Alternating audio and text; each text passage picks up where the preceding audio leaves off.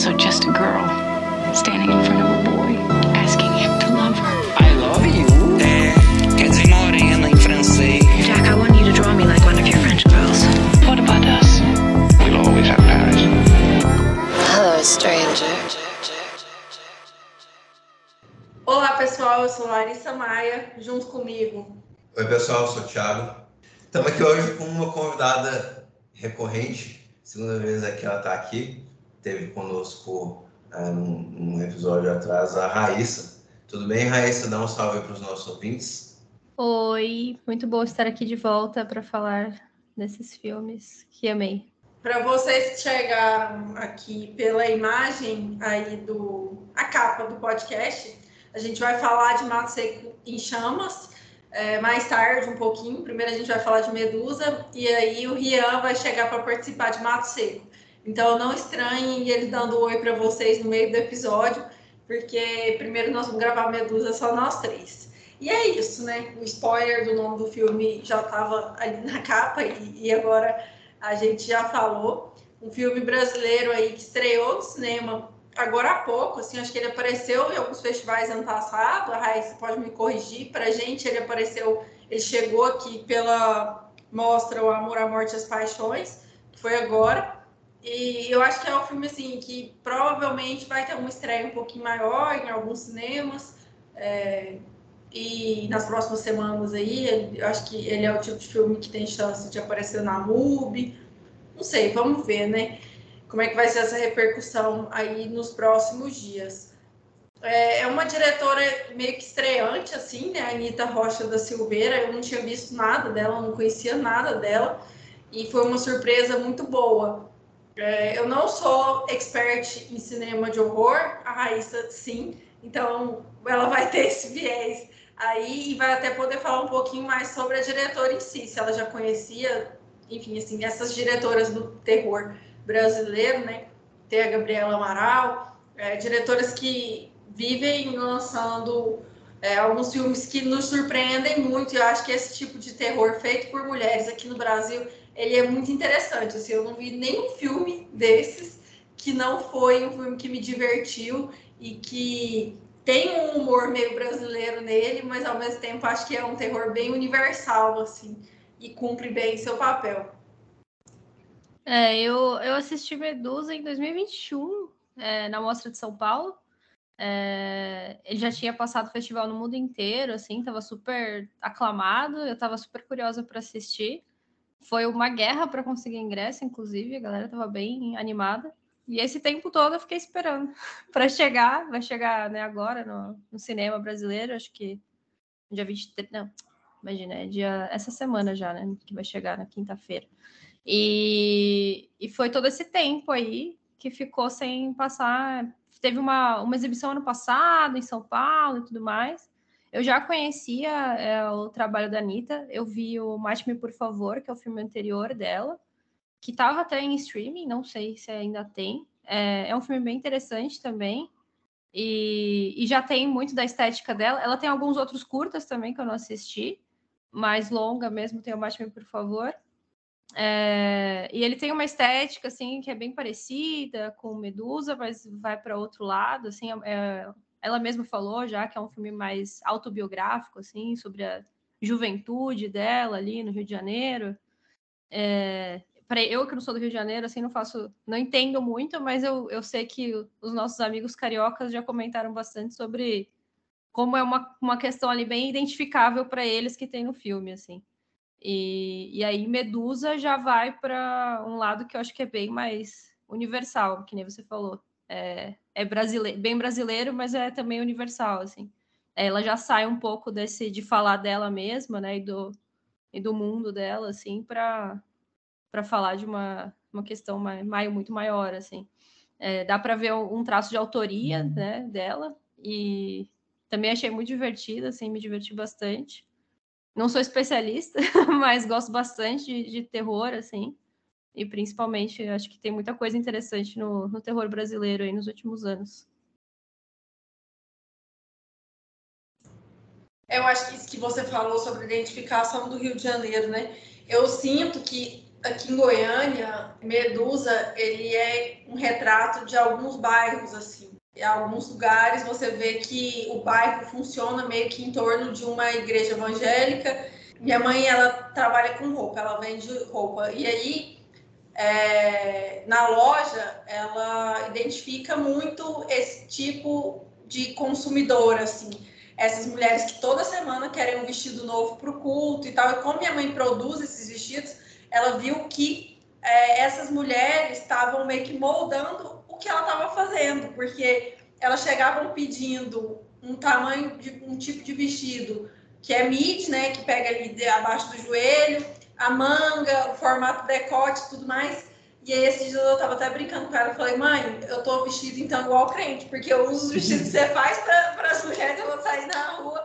E aí, enfim, virou uma piada interna nossa, isso. E, e olha como, né, é, existe todo, todo esse mundo que, pelo menos para mim, para o Tiago, é bem distante, assim, nossas famílias, elas têm uma tradição mais católica e, e mais ou menos no, nos lugares onde a gente convive, a tradição católica é mais resistente, assim, acho que são pouquíssimas as pessoas que a gente convive que são evangélicas, né? E evangélica é o termo certo? Protestante? Não sei.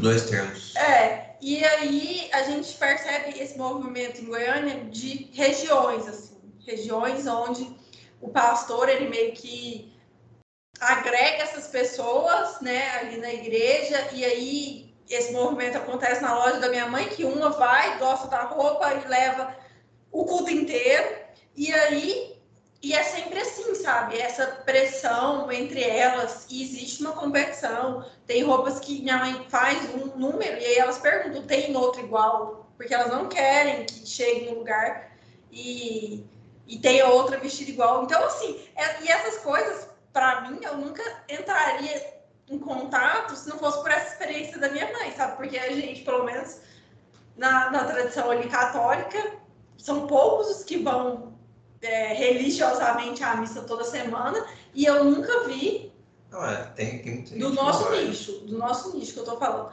E nunca vi essa essa devoção, sabe, até na forma de se comportar, né? Então, assim, é óbvio que existem exceções em todos os meios e tudo mais, só que eu acho que é interessante isso que você falou da cidade, que eu acho que vai além das, esse filme, ele extrapola o limite da cidade ali para algo bairrista mesmo, de como essas pessoas né, acabam influenciadas. A vizinha foi, chamou para um dia, e aí começa aquelas coisas de célula entre os jovens, e, por aí vai, né? Assim, então existe todo um universo um pouco desconhecido para a gente, mas essa parte mais violenta, assim, ela ficou muito exposta devido ao nosso ex-presidente aí e as pessoas que ele agrega ao redor dele. Então, eu acho que isso foi mais exposto e saiu da bolha. Assim, acho que antes eles estavam muito protegidos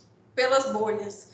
E situações como essa, cada dia mais elas, essa que eu digo de Medusa, né? Elas vão borbulhando e aparecendo nas notícias. Acho que hoje mesmo, na notícia aqui do jornal do Anhanguera, né, que é o jornal do meio-dia, estavam denunciando um pastor que estuprava as fiéis e, falando que era Deus e, enfim, umas coisas assim absurdas.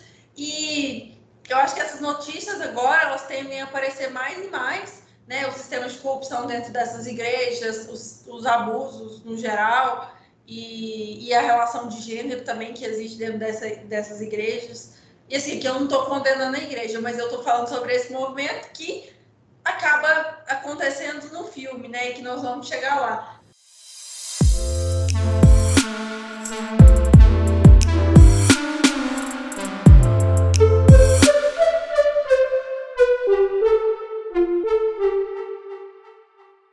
Uma gangue de jovens mulheres tenta controlar tudo ao seu redor, incluindo outras mulheres, perambulando pelas ruas e espancando aquelas que consideram muito pecaminosas. É, eu pessoalmente, acho que vocês falaram um tanto desse preâmbulo do filme. Eu pessoalmente gostei bastante do filme, fui sem expectativa e eu gosto muito dessa enfim, eu gosto muito de cinema adolescente, assim, eu, eu costumo gostar de, de filmes que retratam a adolescência de maneira bacana, né? Eu acho que esse filme é, é, é muito, ele funciona muito nesses termos que muito se, é, sei lá, coloca, por exemplo, um filme como Tudo em Todo Lugar ao mesmo tempo, que ele quer ser um filme de jovem, é, assim, não estou comparando os dois filmes, né? Mas assim, o Medusa ele é um filme feito para a realidade jovem, mas ele é um filme muito maduro na forma como ele retrata, né? Eu acho que ele é muito sincero ali nos efeitos que aquela é, aquela religiosidade, aquele aquela filosofia de vida vai entrando assim, ele ele vai colocando tintim por tintim no começo é, é só a escola, é só, só nova escola, só as novas amigas, mas as novas amigas estão estão tendo algumas opiniões, né? E aí, eventualmente. Aí, a notícia boa. Desculpa interromper, mas Medusa acaba de entrar na programação do Cine Cultura aqui em Goiânia. Então, quem está ouvindo agora já está lá do dia 17 ao dia 22. Exato. E, enfim, o filme ele vai desenrolando para um, um, é, um lugar que duas personagens, uma delas, uma personagem é, negra, vai se desencantando um pouco com essa ideologia, né? É, e o filme vai tecendo um monte de comentários a respeito de, de, de, por que, que isso acontece, né? A respeito de, de onde vem esse desencantamento, porque esse desencantamento que acontece não vem do nada, ele não, não vem de um vácuo, né?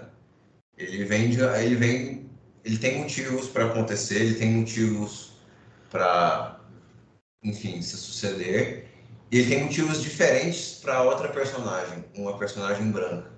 Então eu gosto muito como o filme vai trabalhando essas duas personagens, trabalhando esse, essas duas tramas, é, enfim, tem, tem motivos que são diversos que vão levando assim, mas eventualmente é, o filme ele tem um certo final, é, não quero dar spoiler do final, né?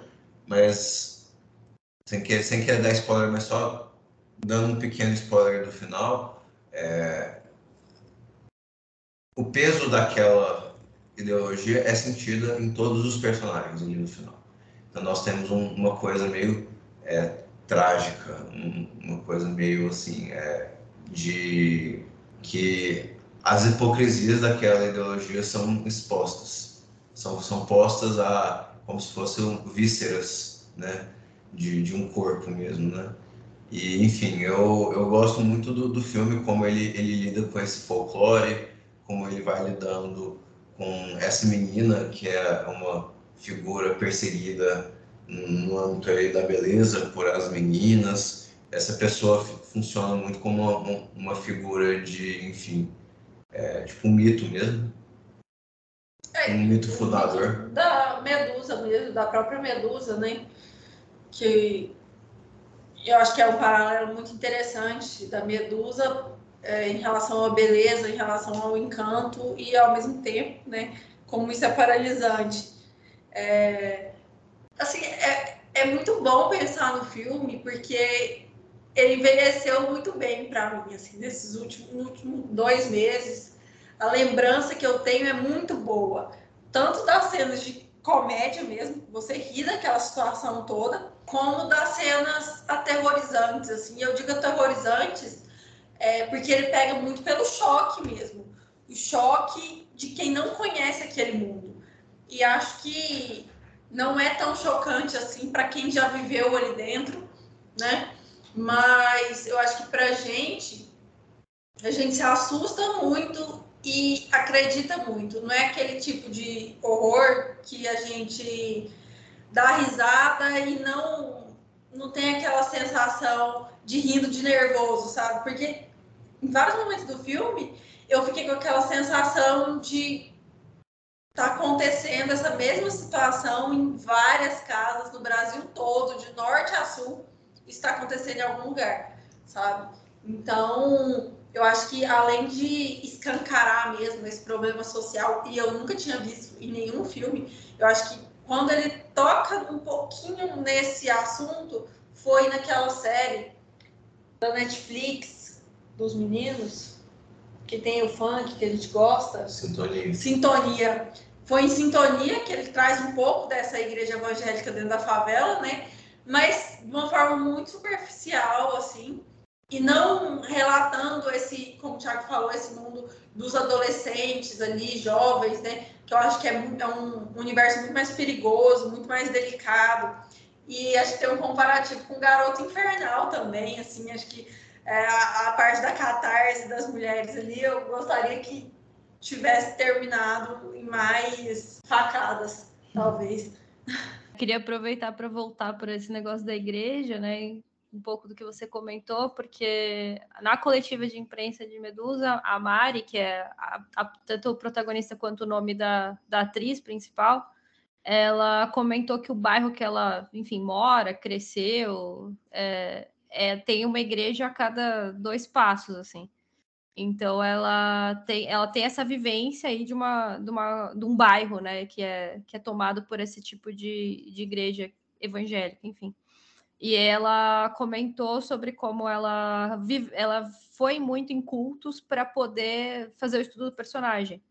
E, e, uma coisa que ela falou e que eu tive essa impressão também assistindo o filme é como é, é, essas igrejas, né, nessas, nessas comunidades, nesses bairros, enfim, aqui no Brasil, são um lugar muitas vezes de acolhimento, na verdade, né, para essas pessoas. Então, inicialmente, pelo menos, né? Então a pessoa vai buscar a, a igreja, sei lá, no momento de dificuldade, ou ela tem uma vida difícil, enfim e aí é, essa, a igreja acaba se tornando uma, uma estrutura para ela. A atriz até comentou que ela se sentiu muito bem em todas as igrejas que ela foi, assim, que ela não imaginava que ela se sentiu super acolhida. E eu, e, eu acho que tem muito isso no filme, que ela é uma menina que estuda muito, que trabalha muito, né? Que ela não tem ali uma. Ela não mora com, sei lá, pai, mãe, tem uma estrutura, né? Tipo, ela meio que se vira bastante, rala bastante. E ela mora ali naquela. Tipo, uma pensão, né? Com umas pessoas. E a, a igreja é, a, é meio que a família, a base, a estrutura dela para tudo, né? Então, todas as melhores amigas dela, o grupinho que está sempre com ela, são as preciosas da igreja. A mulher que é dona da casa que ela mora, né? Que está ali sempre com ela, faz parte de todo mundo, né? Todo o entorno ali faz parte dessa comunidade que acaba sendo uma igreja que, ao mesmo tempo que serve de acolhimento, é o lugar que vai mais também julgar e, enfim, fazer mal para essas pessoas, né? Tem uma, eu acho que toda essa questão, enfim, vestido que vai usar, ou então, né, falando da vida real aí do que você, do que a Larissa comentou, ou falando dentro do filme mesmo, as coisas que elas têm que fazer ou não e como elas podem tirar foto e como elas devem estar sempre bem apresentadas. Eu acho que isso tudo no filme tem a ver com a questão da vaidade na religião, que é muito grande. É, que dá é, tudo é uma máscara, né? A religião como se fosse uma, uma, uma pessoa, é, sei lá, tá perto de Deus, é uma pessoa boa, é uma pessoa evoluída, é uma pessoa que tem um caráter bom porque ela é religiosa, mas na verdade ela é cheia de vaidades, né? Cheia de picuinha com as outras pessoas da igreja, cheia de inveja com outras pessoas, cheia de hipocrisia, né? Então, eu acho que tem uma coisa muito latente, né, no filme de, de falar de vaidade. É, uma das primeiras cenas, ela, né, sempre muito preocupada, tem muito close no rosto, tem questão de maquiagem, tem questão de cuidar da pele tem uma questão dela trabalhar numa clínica de estética e precisar ser bonita, e é justamente quando o rosto dela se machuca que ela perde o valor, né, para muitas coisas. Então, acho que tem uma questão de vaidade muito latente que está diretamente ligado com como a religião pode ser um lugar de muita hipocrisia e de, um, de pessoas que se levantam por egos, assim, em, em, nome da fé, digamos assim. Né. É, na verdade, eu acho que você colocou de uma maneira muito interessante, porque a religião, ela de fato pode ser esse lugar das hipocrisias na sociedade, né? O que não significa que ela será, não significa que é, uma pessoa religiosa não, não possa, enfim, é, sempre vai exigir esses padrões de beleza e tal em todas as igrejas, em todos os cultos, em todas Isso é exigido sempre. Mas aqui no contexto do filme, ele está sendo exigido. E é uma coisa que se vê, sim, na vida real. É um, é um fenômeno que, por vezes, é visto, por vezes é sentido, assim, na pele, né? E esse, vocês comentaram do lance das preciosas, né? Eu lembro meio...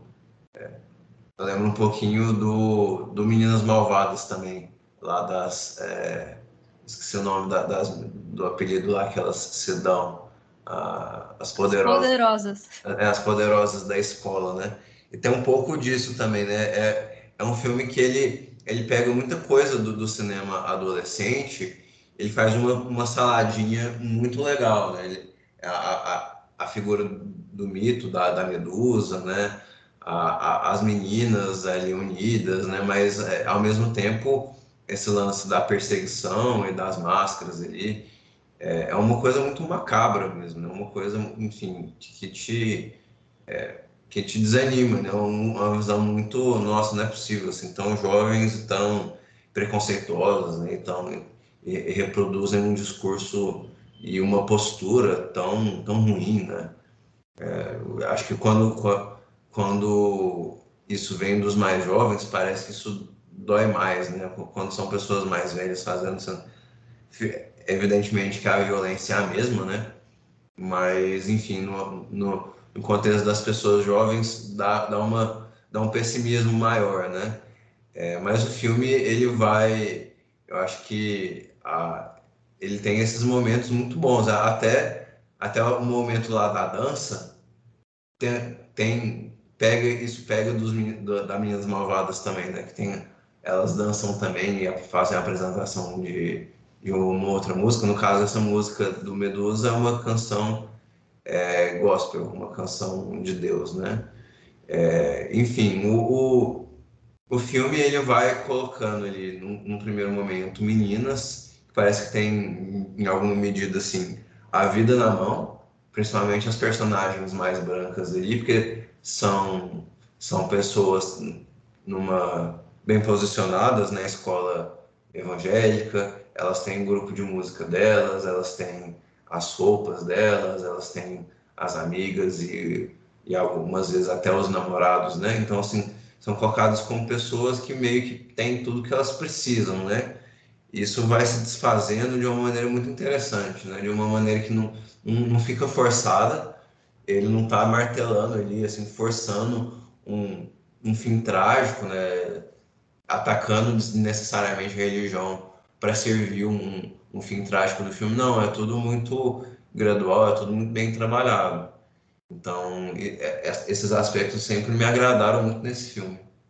É, e é uma violência psicológica, assim, entre elas, né, dentro do grupo, entre elas e as mais velhas, entre elas e os garotos, entre a comunidade e o pastor. Então, são várias camadas de violência ali é, que geram as consequências que a gente tem no final do filme, né? Não vou dar spoiler, porque eu sei que muita gente não viu ainda, mas acho muito interessante, assim, essa, essas camadas mesmo que ela... As camadas, eu só lembro das sete camadas mas essas camadas de violência estrutural mesmo dentro daquele sistema, onde o pastor está lá em cima da pirâmide, né? E aí vai descendo até chegar nessas meninas. E, e a violência que elas acabam.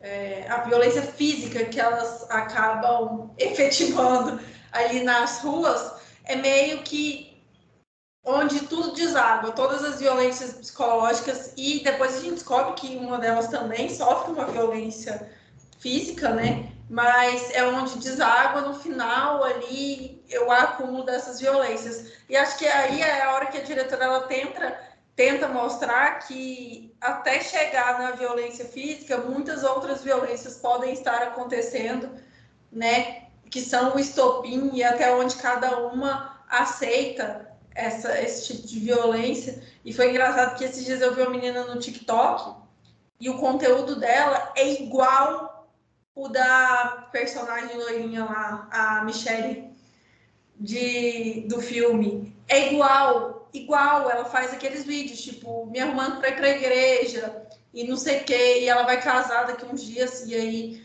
ela, o vídeo que eu cheguei foi ela e o, o noivo, que ela estava falando que eles vão dar, tipo, jogar fora todas as roupas íntimas dos dois e vão comprar tudo novo, e eles guardaram dinheiro para isso, para o casamento, umas coisas assim, sabe? E aí eu achei que fosse piada, obviamente, e cliquei no perfil. E quando eu fui ver o perfil, eu fiquei em choque, que até o tipo de enquadramento, o jeito que ela fala e tudo mais. Então, assim, isso deve ser algo que existe em larga escala, sabe? E só não, não toca na nossa bolha.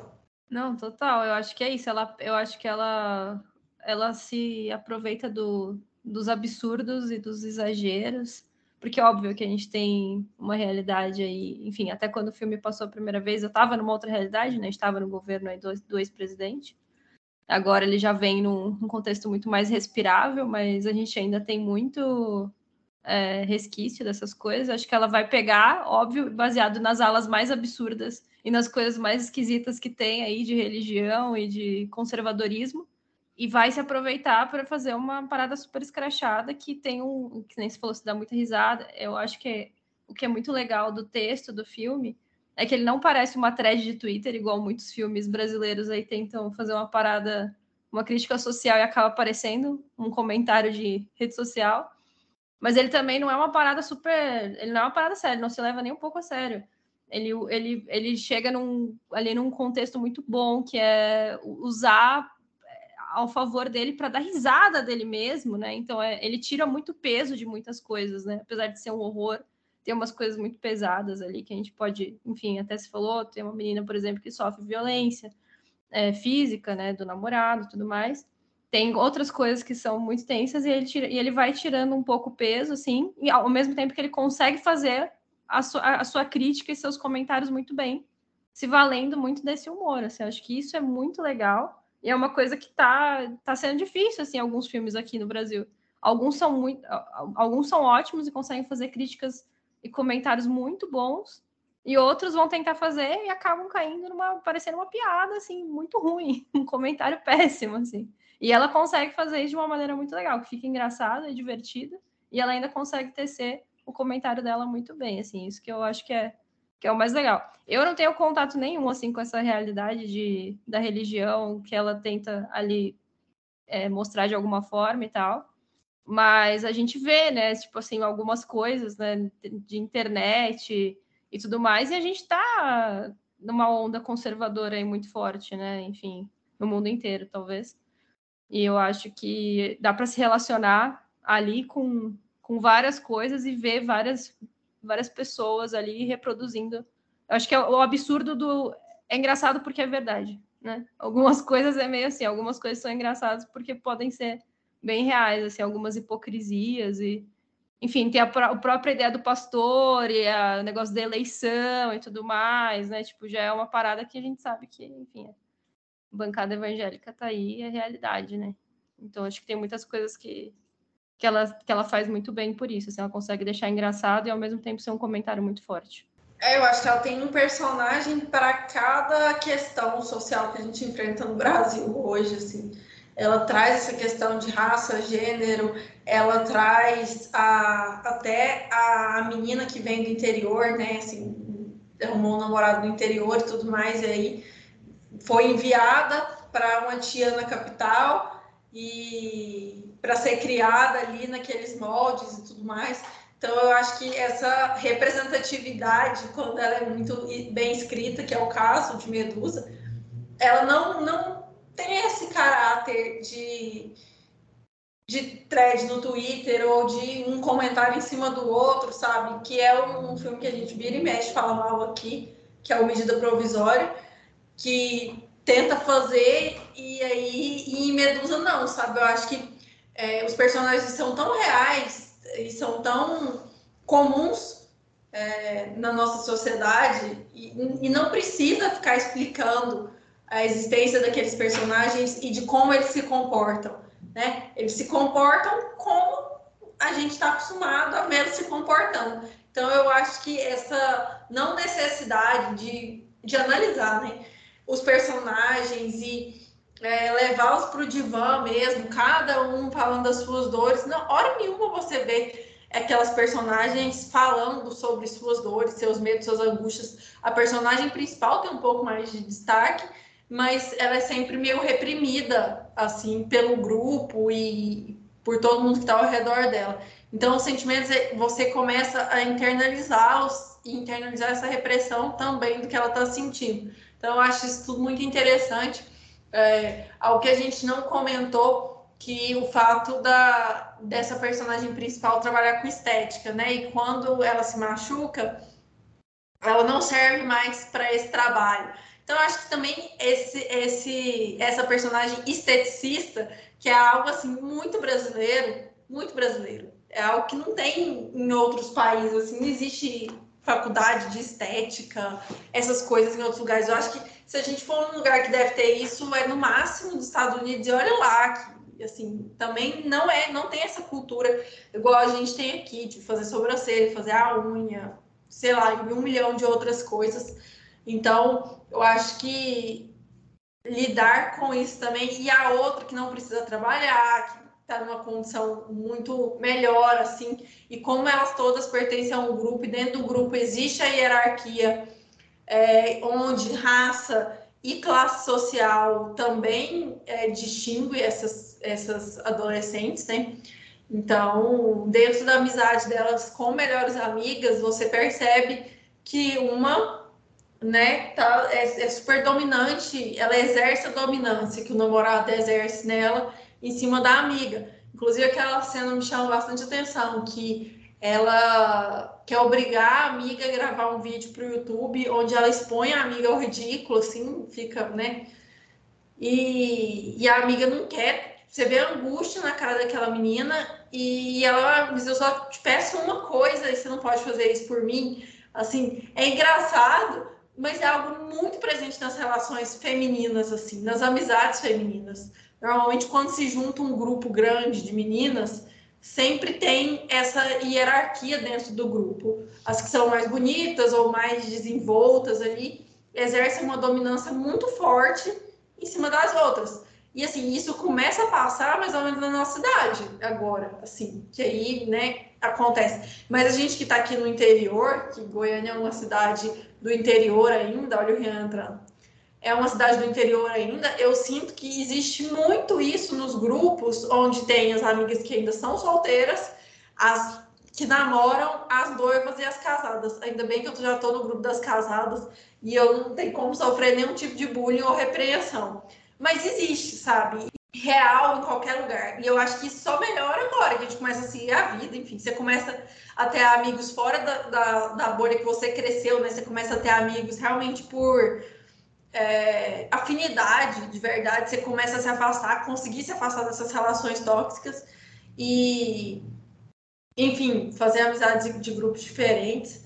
E, enfim, é libertador, assim, libertador. O Supercuts, eu, eu viro e mexo, falo muito sobre isso, assim, o quanto o Supercuts é, tirou a gente de uma bolha de jardim de infância, assim, que a gente conviveu com as mesmas pessoas desde que a gente se entendia por gente e como na internet, com supercuts e tudo mais, a gente extrapolou muito disso. E, e, eu falo por mim assim, acabei me livrando mesmo de muitas relações estranhas que eu tinha, de amizade e tudo mais, é, por perceber que, sabe, quando você começa a entender que tem alguma coisa errada em, em algum lugar, assim, existe uma crítica não construtiva, uma passiva agressividade ali o tempo todo. Então, é, eu acho que o filme ele traz muito isso dessas relações femininas, principalmente ali naquela faixa etária, que é o final da adolescência, né? Onde essas são meninas, mas ao mesmo tempo já são cobradas como mulheres adultas e os meninos ainda são meninos. E então, acho que todas essas questões aí, elas colaboram muito para o filme ser tão bom quanto é. Você tem alguma consideração final, Raíssa? Acho que vale falar é, um pouco, já que você falou disso da relação, né, do quanto é, é legal o desenvolvimento da, da Mari, né, a, é, de, de, se libertar, né, disso tudo, que é que ela vai desenvolvendo, é, se separando, né, assim que ela vai, inclusive, trabalhar fora, né? Porque a, clínica de estética que ela trabalhava, inclusive o cara também era da igreja, né? O chefe dela. Então ela vai trabalhar no outro lugar lá que ela vai atrás, né? Enfim, da, da personagem da Bruna, da Bruna Liz Mayer lá. É, ela vai então trabalhar nesse hospital que não tem nada a ver com a, com a bolha dela. E aí, a partir disso, ela tem relação com outras pessoas que são de fora e ela vai se libertando cada vez mais. O cabelo dela vai ficando mais solto, ela para de alisar o cabelo, ela para de usar tanta maquiagem, ela para de se preocupar tanto com como as pessoas vão ver a aparência dela, porque justamente quem julga a aparência dela são as amigas dela, né? São as pessoas dali da, da comunidade dela. E a, a relação dela com a Michelle é péssima, né? Ela, a Michelle é a pior amiga que já existiu e que provavelmente todas nós já tivemos na adolescência. e, aí, e aí ela vai se libertando, e eu acho legal como a Anitta faz isso, ela tá sempre é, colocando uma luz verde ali, trazendo como se, ela, como se a Mari estivesse ficando cada vez mais natural mesmo, estivesse saindo desse mundo artificial de máscaras e estivesse é, indo para um lado mais natural dela, de parar de alisar o cabelo, de parar de se preocupar tanto, o rosto dela vai ficando mais machucado também, enfim. Ela vai se libertando, ela vai se relacionando com outras pessoas, ela vê em outras pessoas do, de fora empatia e, e acolhimento que ela não vê nas pessoas da igreja, por exemplo, e uma libertação mesmo, pessoas que são livres, que fazem as coisas de outras formas, que veem o mundo de outra forma. Eu acho que isso é muito legal, é meio que o fio condutor, assim, é a jornada dela de de monstruosidade, né? Porque a personagem ali da, da Melissa é, é como se fosse o monstro do filme, e o monstro é uma mulher livre, né? Então, para eu acho que é um pouco do que a Anitta faz é falar que a monstruosidade é meio que a libertação, é o caminho de, da mulher ser livre, é ela abraçar que ela pode ser, pode ser assim e tudo bem. Mas acho que é, é mais isso para encerrar. Um ótimo encerramento. Quer dar nota pro filme? Eu dei quatro estrelas, que seria oito, né? Na nota de 0 a 10. Eu não lembro que nota que eu dei, você lembra? Mas eu acho que eu também fico com um 8 aí. Se eu quebrar as notas, coisa que eu não faço, mas se eu quebrar as notas, acho que iria até para um 8,5. Que acho que é um filme que. Excelente, assim. Excelente, me diverti, ao mesmo tempo que. Ah, sei lá, gostei do filme e foi uma temporada de filmes muito ruins. Então, ainda bem que tiveram outros filmes é, muito bons para balancear isso aí. E o cinema nacional, graças a Deus, graças a Deus, nesse episódio vai ser engraçado. E o cinema nacional fez esse papel aí. Então, hoje até esse episódio, ele é um episódio de grandes filmes, né? Não, eu fico com oito também. Eu adorei o filme, achei um filme muito legal, muito legal mesmo. Me surpreendi bastante. E é isso. Dar boas-vindas aqui para o Rian, nosso, nosso amigo convidado que vem discutir conosco o novo filme, no qual a gente tá, vai discutir agora. Um novo filme da pauta, Mato Seco em Chamas, dirigido pelo Adirley Queiroz e pela Joana Pimenta. É um filme que tem tido alguma estreia em algumas salas nacionais.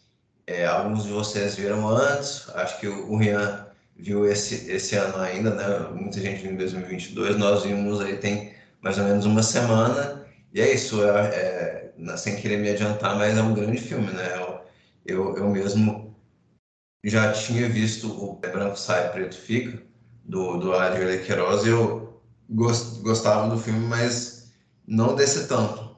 Parece que eu gosto bem mais desse filme, eu acho um grande filme mesmo. Quando você foi ver o Mato Seco em Chamas, você já tinha visto coisas do Adirley? Como é que você tinha expectativa? Como é que foi essa relação aí? Eu tinha visto é, o Branco Sai Preto Fica do Adirley já tinha alguns anos. E eu lembro que quando eu, quando eu assisti ele, eu não tinha curtido tanto, assim. Eu tinha achado ele um filme meio chato, meio mediano. Mas ele era um diretor que ficou na minha mente, sabe? Porque eu sabia que era algo diferente e era um diretor que faz uma coisa muito diferente aqui no Brasil de todos do que todos os outros diretores fazem, que é esse cinema dele que mistura documentário com ficção e que traz um, uma ficção científica, né? Um cinema de gênero bem diferente de, de acho que tudo que no cinema mundial, na verdade, o que ele faz, sabe? Não só no cinema brasileiro. Então, é, eu te, é, mesmo que quando eu assisti pela primeira vez o Branco Sai Preto Fica, não tinha curtido tanto, eu ainda era interessado pelo diretor por outros filmes dele. Então, quando saiu Mato Seco e Chamas, eu reassisti o Branco Sai Preto Fica um dia antes, para ir, digamos assim, mais preparado. E aí, na revisão, eu amei o Branco Sai Preto Fica. Acho que quando eu achei pela primeira vez eu não estava muito na vibe, não tinha pegado muito com a cara do diretor. Então, quando eu tive a revisão, eu adorei o Branco Sai Preto Fica e fui mais preparado para o Mato Seco em Chamas. E adorei Mato Seco em Chamas. Inclusive, preciso ver mais dele. Quero ver muito Era Uma Vez em Brasília. Então, como eu já tinha falado, eu acho que o que ele faz é bem, é bem diferente de, de tudo que se faz no cinema mundial, assim. Porque ele, ele tem essa questão né, do, da docuficção, desse documentário misturado com ficção, né, que alguns diretores fazem, tipo o, o cinema iraniano tem de fazer isso, né, o, o Abbas Kiarostami, é, mas ele traz com um viés de, de ficção científica, e uma ficção científica periférica brasileira, meio uma ficção científica meio de fundo de quintal, que ele faz no Branco Sai Preto Fica, né, falando mais especificamente desse, que eu acho muito massa, assim. É, o, o, o Mato Seco, ele tem a, a, pegada do, da ficção científica, mas não é tão ficção científica hard, tipo Branco Sai Preto Fica, assim. Ele tem uma pegada meio... Um negócio meio... Eu vi, eu vi uma galera comparando com Mad Max, assim, mas eu não achei, achei nada a ver com Mad Max. Mas, assim, ah, tem lá o pessoal andando, né, num ambiente meio desértico e com a questão do, do petróleo, então, ok, dá para dá para fazer essa associação. Mas ele tem uma ele tem uma parada mais mais Pedro Costa, talvez. Inclusive quando eu vi o quando eu vi o o Mato Seco, né, eu vi numa sessão que o Adirley estava. Mas infelizmente eu não consegui não consegui ficar para o debate que teve depois da sessão queria muito perguntar sobre, sobre as, as influências dele mesmo, né? Mas eu vejo um pouco de Pedro Costa também no cinema dele. Então, assim, é basicamente isso. Eu acho que esse, esse filme, o, o, o Mato Seco Chamas, ele talvez seja um filme até mais acessível, entre aspas, assim, do que o, o Branco Sai Preto Fica. Eu acho que é uma experiência de quem está começando a ver é, melhor, porque é um filme mais divertido, é um filme que você se se identifica muito com, com os personagens, né? Os personagens que, inclusive, são é, pessoas né, reais, não atores, né? Então, as mulheres do filme, elas, elas acabaram sendo presas, né? Mesmo assim, durante a filmagem do filme. É, até por isso que tem aquele final, assim, né? Aquela, acho que quem assistir vai ver. Pode soltar spoiler ou não, inclusive? Pode. Né? Então, como, como tem essa questão do, da docuficção, né, de você não saber muito bem é, o, que é que, o que é que é real e o que é que é ficção ali, quando tem aquela parte né, que as mulheres são presas, eu não sabia se aquilo fazia parte do... Eu achei que aquilo era o roteiro do filme. Mas aí depois, o, quando eu saí do filme, um amigo meu falou, pô, tu sabia que, que, a, que a mulher, as mulheres realmente foram presas? Eu, caraca, então meio que foi, meio que foi, não era o, o previsto, né, digamos assim, elas serem presas durante a gravação do filme. Então, assim, é basicamente isso. Eu acho que o Adirley, eu não sei se ele é o, ele, não chega a ser o meu cineasta contemporâneo favorito, mas ele com certeza é o que eu acho mais brasileiro, né? É o que eu acho mais, mais único, assim. E acho que tudo que ele lançar agora com certeza vai, vai me despertar curiosidade, sendo bom ou não, assim, porque ele faz algo bem diferente. É, eu acho que para mim foi parecido. Eu tive uma experiência bem parecida com Branco Sai Preto Fica. Eu assisti há muitos anos atrás, acho que filme é de 2014. E quando eu assisti, eu fiquei muito sem saber o que sentia, assim, não, não gostei tanto. É, e esse foi meu único contato com, com o cinema dele. Quando eu assisti Mato Seco, eu já estava super ansiosa para assistir Mato Seco em Chamas, porque ele passou por vários lugares, não, mas ele não veio para festival em São Paulo. É, e aí, quando chegou a cabine de imprensa, eu fui, eu assisti e fiquei encantada, assim, e falei, agora eu preciso ver, ainda não consegui, mas eu vou rever e quero ver os outros filmes dele também para ter essa outra visão, porque eu acho que agora eu com certeza vou gostar bem mais também. Mas eu concordo que ele, que ele seja um pouco mais acessível, sim, o Mato Seco em Chamas. É, das referências, assim, eu, eu senti muito é, é, no, no, em, em Mato Seco em Chamas uma pegada do Afonso Show, assim, um cinema, enfim, que mistura o documental com a ficção, não atores, Arábia, é, Vizinhança do Tigre, né? Enfim, esse cinema que está rolando aqui no Brasil. E tem muito de continho também, se parar para pensar, assim, eu acho que tem bastante do, do, de um apanhadão, assim, de coisas muito boas que tem no cinema brasileiro. E, e quando eu estava assistindo, assim, eu não estava... É, quando chegou na hora que eles revelam, né, que não é bem uma revelação, porque pode ficar ambíguo aí a, a questão, quando fala que ela foi presa, eu fiquei em choque, porque na hora eu, eu falei, caramba, é verdade, tipo, é, isso é realmente a vida delas, né? Essas paradas que eles estão contando mistura, então, o filme com a vida real. Eu já tinha imaginado que fosse alguma coisa assim. E aí, na hora, me remeteu a vários outros filmes e eu fiquei, assim, ainda mais. Eu acho que ele dá, ele espera um ponto ali certinho para falar, né? O que tá com. É a Leia, né? O nome da personagem e a gente, eu acho que dá para dá para se pegar muito nela, assim, porque ela é uma personagem incrível, é uma pessoa incrível, aparentemente. E aí, quando fala, assim, acho que dá uma boa quebra, que dá um, um tchan, que você fala, eita, calma, agora, então, isso daí é, é, é verdade, isso realmente está acontecendo com elas agora. Eu vou ler a sinopse, então, para não ficar muito deslocado a sinopse do que a gente está falando. Vamos lá. Mato Seco em chamas. Na favela de Sol Nascente, na Ceilândia, a principal moeda de troca entre grupos inimigos é o petróleo. Chitara, grande gasolineira da região, tenta fidelizar a clientela junto ao seu poço particular com a ajuda da irmã. Quando o Brasil se torna mais conservador e ameaça voltar na extrema-direita, o posicionamento de Chitara se transforma em um ato político. É, eu acho que a ideia do filme, o filme, ele existe num, num lugar muito é, muito interessante, né?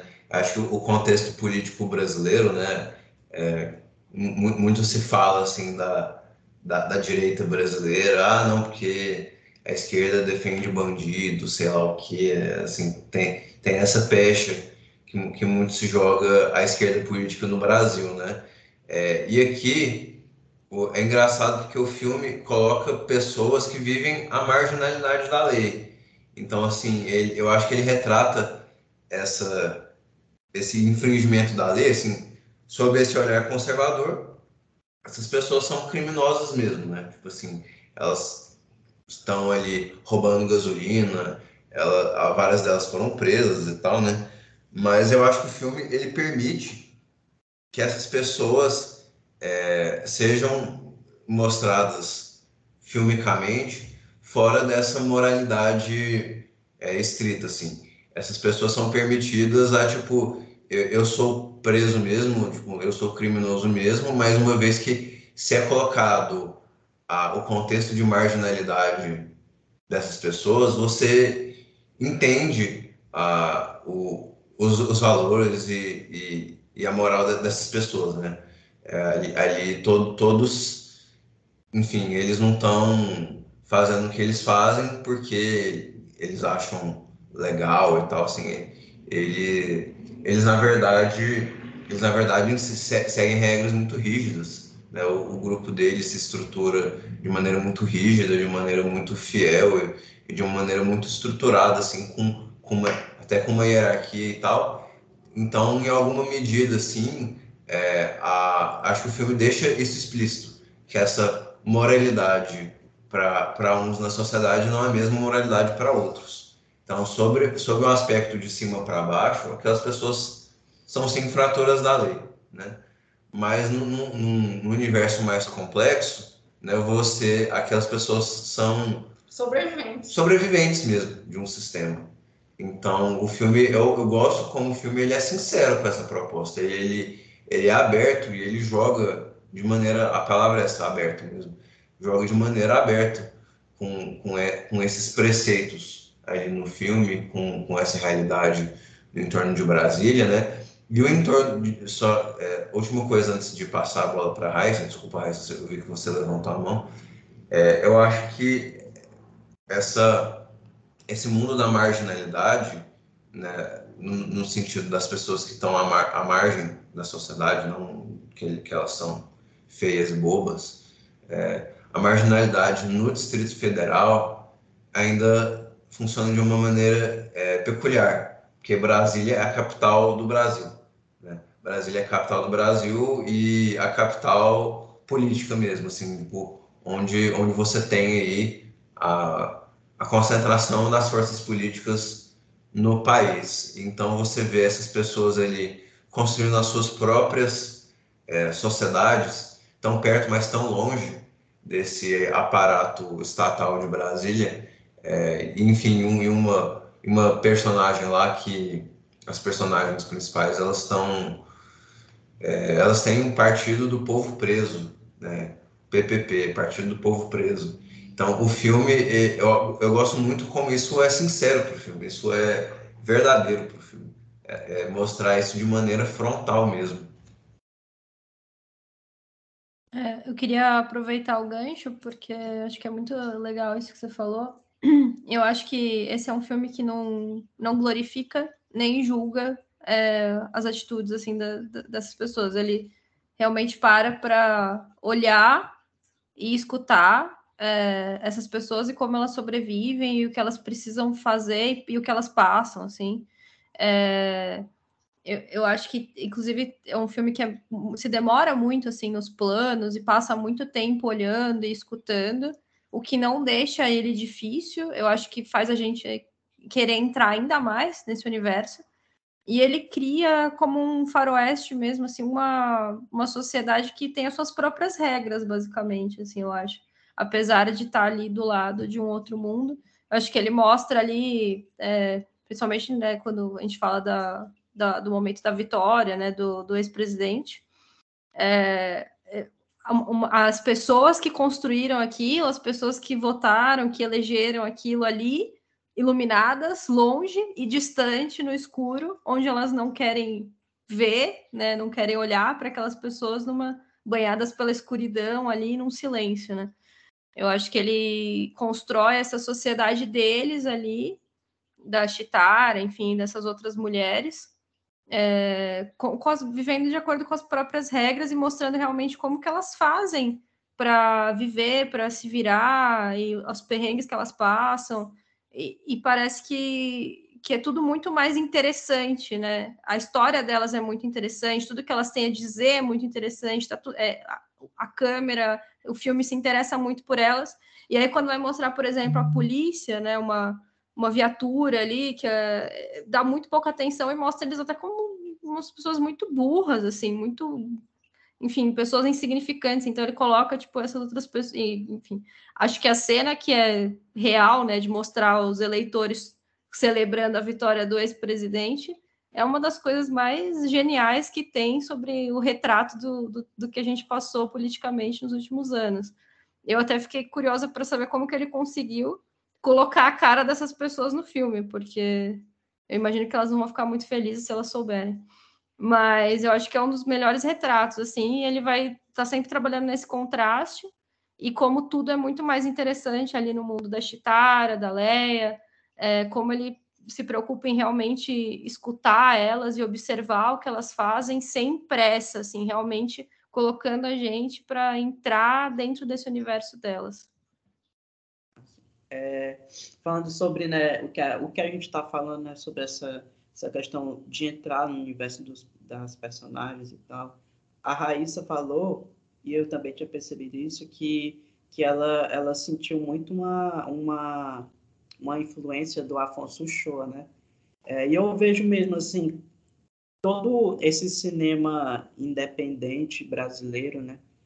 É, ele vem com uma pegada bem mais naturalista, né? Esse cinema contemporâneo brasileiro e principalmente né, o pessoal do lá de Minas. Acho que o pessoal de Minas é o que mais, o que ficou mais evidente isso, né? O Afonso Shoa, é, o, o, André, André Novaes, acho que é o nome dele, o Gabriel Martins, né? Esse pessoal da Filmes de Plástico, que eles vêm com essa pegada do, do cinema na, naturalista, que, que vem desde os anos 2000, desse cinema contemporâneo, né? E eu vejo como uma, meio que uma, uma resposta, talvez, ao cinema ao cinema de maior orçamento na brasileiro, mais de Globo Filmes, assim, eles vêm com a pegada mais intimista de trazer, de os personagens serem o, a sustentação do filme, né? Então, isso transborda muito também nos filmes políticos, né?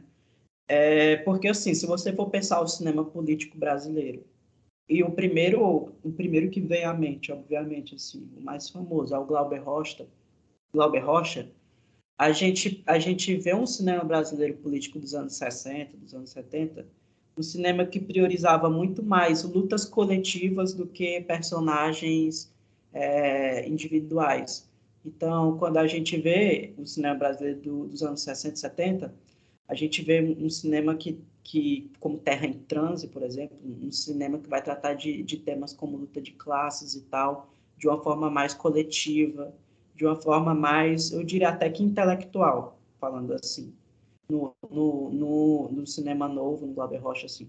E aqui eu não estou fazendo juízo de valor do que é melhor do que é pior, só estou falando que eu vejo essa diferença, essa distinção do cinema contemporâneo brasileiro, que ele está mais interessado nos personagens do que nas estruturas em si. Não, não é dizendo que essas estruturas não existem, mas porque ele está mais interessado na subjetividade, digamos assim, desses personagens e como, como, o, como a questão política, o cenário político, ele vai influenciar nessa subjetividade. Eu acho que o Marti 1 é o exemplo maior disso, né? É, a gente chegou a comentar que o Martin no, no, no podcast dos melhores do ano, né? Eu comentei, creio que também vocês devem ter gravado episódio sobre, né, de como o Martin 1, ele vai, ele vai ser um filme caminho of age que vai indiretamente também comentar sobre o processo de mudança político que a gente está vivendo, né? Mas a gente vê isso sob o olhar daquela família, então, eu acho que o, o Afonso Shoa, ele vem nessa esteira desse cinema cinema contemporâneo brasileiro de, de, de uma pegada mais naturalista, uma pegada de, de, se aproximar mais dos personagens. Eu acho que isso para a audiência até faz com que a gente fique mais próximo do, dos personagens, assim, seja um negócio mais é, que a gente se identifique mais. A Raíssa falou do A Vizinhança do Tigre, que é um filme excelente, eu amo esse filme. Acho que é meu favorito do Afonso Show. Eu vi dois. Mas, assim, o Arábia, o Arábia, o pessoal fala muito, eu também adoro o Arábia. Inclusive, salve para Afonso Show aí, ele, ele curte todos os posts do Hux Neto, vê os stories. É um fofo, um salve para ele. É... O A Vizinhança do Tigre, ele é muito isso, sabe? É um filme que é de personagens. Então, eu vejo, eu vejo que o, que o Adley, ele vem nessa, nessa esteira também. É... E, como ele também trabalha no, no cinema de, de ficção científica, ele ainda também se permite muito a ser mais, mais direto nas suas críticas. É, por exemplo, nas cenas que a Raíssa falou, né, nas cenas que vai aparecer os bolsonaristas, ou na, na cena dos policiais fazendo a saudação lá, né, e, faz, e é algo bem direto, porque é algo próprio do, do gênero da ficção científica, né. Então, e então ele, ele ainda é um, um cineasta de gênero, o Afonso Schwarzenegger, pelo menos apesar não, né? Mas ele consegue ser um cineasta de gênero nessa, nessa pegada mais naturalista, mais documental, assim. Por isso que eu acho ele tão, tão único. Acho que é basicamente isso. É, eu acho que ele ser direto nos comentários, inclusive, é, transforma Mato Seco em Chamas em, assim, num dos, num dos melhores filmes que está fazendo comentário político agora, porque a gente tem vários exemplos aí, tá todo mundo digerindo aí o que, tá, o que aconteceu, o que está acontecendo no Brasil. É, e eu acabei de falar em Medusa, né, do quanto a gente tem muitos filmes que têm um discurso extremamente raso, é, muito chega a ser cômico sem querer ser, porque não é para ser engraçado, a gente só dá risada porque é ruim mesmo, o comentário muitas vezes. E, e aí a gente tem em Mato Seco e Chamas um, um, um, os comentários, enfim, um, cinema político muito forte e que é extremamente direto. E eu gosto muito desse negócio de olhar é, pro personagem, assim, em si, apesar de deles estarem é, representando um coletivo ali, né? Eu acho que a personagem da Leia, que é, para mim, assim, que tem mais atenção, assim, ela diz muito sobre muito, sobre muito do Brasil, assim. Eu até, quando assisti, conversei é, com meu namorado sobre é, como eu achava que uma pessoa que não é brasileira não vai ver tanta riqueza nas coisas que ela fala, porque é um vocabulário muito nosso, assim, né? Impossível de ser traduzido algumas coisas, alguns jeitos de falar, algumas coisas que ela diz. É, tem coisas que acho que a gente só a gente vai aproveitar 100% no filme mas em geral, assim, principalmente por dar muita é, força para essas mulheres, né, passar esse protagonismo assim para elas, para uma sociedade delas, assim. Eu acho que tudo isso assim transforma num dos melhores filmes assim é, do cinema político atual, digamos.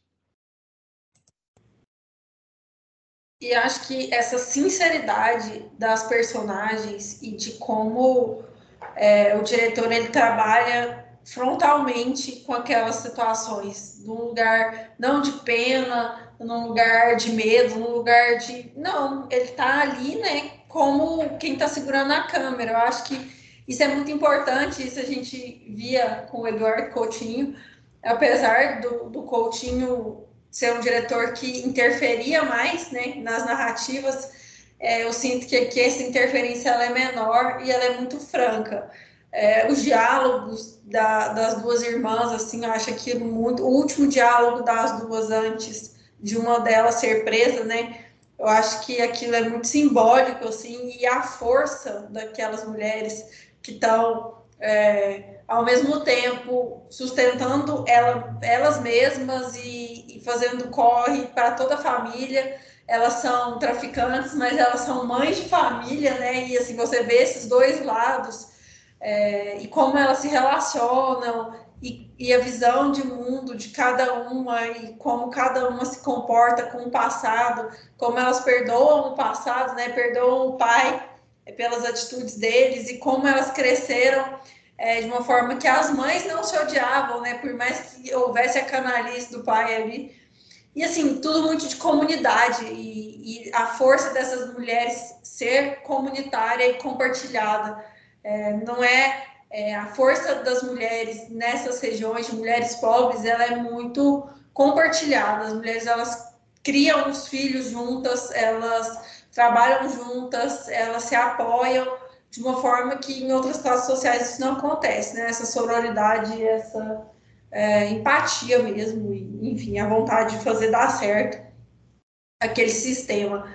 Então, acho isso muito interessante, muito interessante trazer esse, essa periferia de Brasília, porque eu acho que para quem frequenta Brasília e tudo mais, para você chegar naquele centro bonito, fotográfico, instagramável, você chega por essa periferia, né?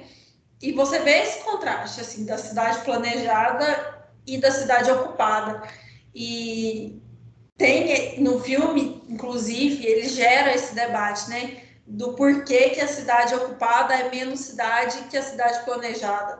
Por que as pessoas que foram destinadas a morar nessas periferias e nessas ocupações no entorno de Brasília, elas estão destinadas a uma subcategoria, né? e podem ser tratadas de diversas formas, inclusive tendo que voltar para casa com toque de recolher, onde assim, tipo assim, onde você pensaria que em Brasília teria toque de recolher, né? Então eu acho que são debates sobre a própria questão urbana de Brasília e do entorno, que a gente teve uma época no cinema ali no final dos anos 90, início dos anos 2000, que esse debate veio à tona com alguns curtas alguns documentários sobre Brasília Central e adjacências ali, que foi quando teve o boom imobiliário do entorno, e, e existe o boom planejado, Águas Claras, por exemplo, e existe esse boom de ocupação mesmo, principalmente por pessoas que construíram, ajudaram a construir essas partes planejadas. E aí tinha muito tempo que eu não via nada em relação a isso no audiovisual, sabe? Até a questão de artigos sendo publicados, como é minha área de interesse, eu vi que tinha diminuído bastante, assim, ninguém estava falando muito de Brasília. Acho que o ex-presidente aí ele conseguiu fazer com que as pessoas criassem um asco tão grande de não querer pensar em Brasília, que até os próprios arquitetos urbanistas pararam de olhar para lá para ver se abstrair um pouco porque realmente teve um gap aí de não produções, e é interessante ver como isso volta para a discussão. Eu acho que Brasília é uma cidade, é, Brasília e em torno, né? São lugares muito interessantes urbanisticamente pensando, e socialmente pensando também, né? E antropologicamente também, é, de onde veio aquele povo, né? Você vê que é um povo que veio do Nordeste, e, e ocupa aquele espaço, é um, é um povo meio que é, não é dali, mas está ali, não tem essa sensação de pertencimento, tanto é que quando eles têm uma das fugas que acontece e tudo mais, é, você vê que o lar não exatamente é ali. Então, assim, acho que são muitas discussões e, e é isso, assim, acho que é um, um fumaço também. Hoje Hoje está sendo uma boa gravação. Rian, quer falar? Está com a mão levantada? É, sobre essa questão é, da, da cidade, né, ali, é, Distrito Federal, Brasília, Ceilândia, é, eu acho que o, o... E eu preciso ver o Era Uma Vez em Brasília, já que ele coloca o nome né, na, no filme para ver melhor ainda essa relação que ele tem com, com essa cidade, né? Eu acho que o, o, o Adirley, ele tem uma relação que é muito ambígua com de Brasília, que é ao mesmo tempo de tipo, eu te odeio, mas eu quero que você melhore, tá ligado? Um negócio meio de amo, odeio, a relação que eu acho que o brasileiro sente com o Brasil, né? E eu acho que o que mais, eu acho que o momento do cinema, o cinema dele, que isso fica muito claro, é aquele final de do Branco Sai, Preto Fica, que tem um, que é um final quase utópico, né? de destruição da, do Planalto Central e de tudo aquilo que ele representa, né, de ódio internalizado, mas a forma como ele faz isso é, é, é uma forma muito bonita, muito singela, que é com desenhos, é um negócio meio infantil, sabe? É um, um ódio que, que ele transborda de uma forma muito elementar.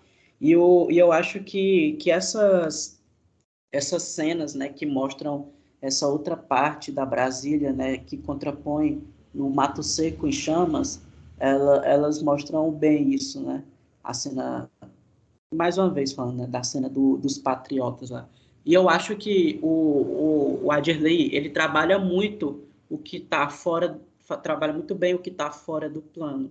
Porque como a, como a Larissa falou, né, quando a gente pensa nessa em Brasília, e esse filme não se passa. Para falar a verdade, eu não sou muito bem em geografia, gente. A Ceilândia ela é um bairro de Brasília que é uma cidade que está no Distrito Federal. É isso? É essa o, a divisão geográfica? No Distrito Federal, o, o que o, a gente chama de cidades satélites. Então, são cidades, são municípios diferentes, né? É só porque é, Brasília, por exemplo, não tem prefeito. Então, eles funcionam numa regra é, administrativa meio diferente de, outro, de outras administrações municipais do, do Brasil, né? Mas são, é, eles são cidades no, no, contexto geográfico do termo, mas no contexto político eles são, é, eles são referidos como cidades satélites, justamente porque eles não têm prefeitura, eles não têm coisa, eles servem a capital Brasília, mas enfim, é, a realidade é essa. Sim, sim. Então, quando, obrigado. Então, quando a gente pensa nessa região, né, a gente pensa no é, naquilo, no Planalto e tal, todo esse, todo esse centro político e que não é mostrado no, no, nos filmes do do, Ad, do Adirley, né? Pelo menos não diretamente. Então fica com aquele negócio meio do, do fora do plano e quando eu falo que ele trabalha muito bem o, o fora do plano, é a partir dos diálogos também. E nesse filme ele faz isso muito, muito bem. Porque como vocês já falaram, né? Ele vai, ele não tem um olhar julgador para essas personagens. Então, tipo, meio que não importa o que é que levar, o que é que levaram elas a quais os crimes que elas cometeram, que levaram elas a cometer esses crimes, as motivações, é, será que os crimes que elas cometeram foram algo foi bárbaro, enfim, a gente a gente pega coisas do, do, do, do passado delas quando elas se reencontram e vão falar, né? Então eu lembro muito daquela cena que elas estão falando como que era na prisão e como que era o cotidiano delas na prisão e elas falam lá, não, eu pegava eu, eu pegava não sei quantas, passava o rodo lá, lá na prisão e pá. Então são diálogos muito divertidos e que você fica construindo essas coisas que estão fora do plano e que enriquecem tudo aquilo que a gente está vendo, sabe? O Branco Sai Preto Fica também faz isso maravilhosamente, até porque ele, ele, ele trabalha muito com, com esse negócio meio de podcast até, de rádio, sabe? Do, do, do protagonista lá comentando, né? E, e, e, criando suas histórias e falando do seu passado. Então ele vai, ele fala daquela festa que eles estavam e teve aquela batida. E é por e é por essa por essa história que ele conta, né? Mas o Adirley não mostra que a gente vai descobrir, né? O, o que é que aconteceu para ele estar tá ali naquele momento, para ele ter virado, é, para ele ter ficado cadeirante e tal. Então ele vai fazer esse fora do plano muito bem, assim, que complementa muito bem, eu acho. E esse filme ele também tem ele tem essa questão do que a gente está falando né desses opostos né ele vai trabalhar também muito bem esses opostos desses momentos mais mais singelos e outros momentos que são mais mais viscerais né? É, e os momentos singelos que eu penso é o, aquele momento do ônibus sabe? Que que elas estão lá cantando né? Funk e tal que é tipo uma cena muito longa assim, sei lá cinco minutos. E não cansa, porque é algo, é algo divertido, é algo bonito, é algo que, que eu acho que é um filme bem longo, mas ele, ele não chega a ficar cansativo. Assim, eu acho que no final ele, ele fica um pouco cansativo, talvez, porque eu até, até comentei com, com os meus amigos depois que a gente terminou o filme, porque é engraçado, né? Porque parece que o filme tem três finais. Tipo, ele acaba, aí você pensa, pô, acabou. Mas não acabou, tem um outro final. Aí não, agora acabou. Mas não acabou, tem um outro final ainda, sabe? Então, essa, esse negócio assim de antecipação, no final, eu achei que ficou um pouco cansativo, mas eu gosto muito ainda do, do final do filme, assim, da, daquele final da, da, da motociata e tal. Ele, ele vem com essa questão de ressignificar né, esse negócio da motociata, porque é algo né, que ficou marcado para a galera bolsonarista, né? Mas eu, eu gosto de, desse final do filme, dos, de, desses finais, né? Aquela parte mais, mais arquivo documentário que vai falar, né? Também é muito massa, que, que vai mostrar ela sendo presa e tal. É, então, acho que é basicamente isso, assim, ele tem, esse, ele tem esses momentos de ser, de ser singelo. Inclusive, eu vi até uma pessoa que, eu não lembro agora quem foi, mas que postou no Twitter, é, meio que o paralelo do, do ônibus, né? Porque tem a cena do ônibus, que é uma cena muito bonita, que é essa cena delas dançando e tal, e também tem a cena do ônibus, que é elas como prisioneiras sendo levadas, né, e tal. Não lembro quem foi que postou isso, mas eu achei um paralelo muito massa, assim, de como o filme trabalha esses opostos. É, eu acho que definitivamente ele não tem pressa nenhuma para mostrar as coisas, né? Bem, eu acho que ele tem um ritmo mais lento, assim. Eu, mas eu também realmente não acho cansativo, assim. Eu acho que é um filme para contemplar as paradas e, e ir digerindo e prestando atenção em tudo que está acontecendo. É, e eu acho também que ele tem uma profundidade muito interessante assim nos planos. E se é um bairro, se é uma favela, né, se é um, um lugar que talvez não fosse tão grande, eu acho que em muitos momentos ele filma como se fosse um, uma imensidão, assim, como se fosse uma coisa gigante. E, e, é isso que, que o Rian falou é verdade. Realmente, ele não mostra essa Brasília que a gente imagina quando fala a palavra Brasília. A única hora que realmente quando ele está mostrando ali o, a comemoração lá dos bolsonaristas. E aí tem mais uma vez um plano assim que tem uma profundidade muito legal, que é mostrar lá no fundo a iluminação dessa cidade e aqui na frente, né? Tipo, é a, a Leia em silêncio só sentada observando e tal. E aí tem esse, essa questão do contraste, né, das, da cidade, enfim, do, do, que a gente conhece, do que a gente não está acostumado.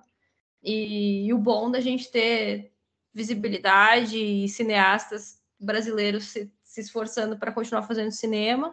É, é, isso, a gente teve visões diferentes do país, né? Porque realmente eu acho que se não fosse isso, eu nunca ia imaginar. Porque no meu imaginário, Brasília era aquele lugar que tem endereços estranhos e é tudo muito planejado e a gente nem pensa, né? E se não é isso, assim, se não são os cineastas continuarem se matando aí para fazer cinema, é, nem a gente nem o mundo nunca vai conhecer alguns aspectos aí do Brasil. Bom, eu vou começar então. Eu dei oito para Medusa e eu vou dar oito e meio para Mato Seco em Chamas. É, é um filme que eu gostei muito por todas essas questões que a gente falou. É um filme engraçado, um filme bem humorado. Ele toma seu tempo assim mesmo. Ele não ele não apressa a história. Ele é um filme que tem cenas muito sérias mesmo, que, que, que o impacto visual delas, o impacto na, da sensibilidade delas, o impacto político delas é um impacto bem alto. Então eu fico com 8,5 para esse filme. Minha nota foi 9. É, gostei bastante. É um filme que eu acho que vai durar aí nas discussões é, dos próximos meses, quem sabe anos. Eu acho que enquanto a gente estiver falando da urbanização de Brasília, esse filme ele é um, uma ótima referência é, para os ouvintes aí que quiserem mais dicas de filme de Brasília, etc. Essas coisas, só me pedir no privado aí que eu mando para vocês, beleza? E Raíssa, sua nota. Eu também dou nove é, e eu concordo, acho que é um filme que vai perdurar na história do cinema brasileiro aí. E amei, excelente. Tô louca para conhecer mais os outros filmes dele. Já que liberaram a nota quebrada, eu vou dar 9,25, não mentira, vou dar 9,5 para esse filme, assim. Gostei muito. É, acho que tudo que eu já tinha que falar foi falado, assim.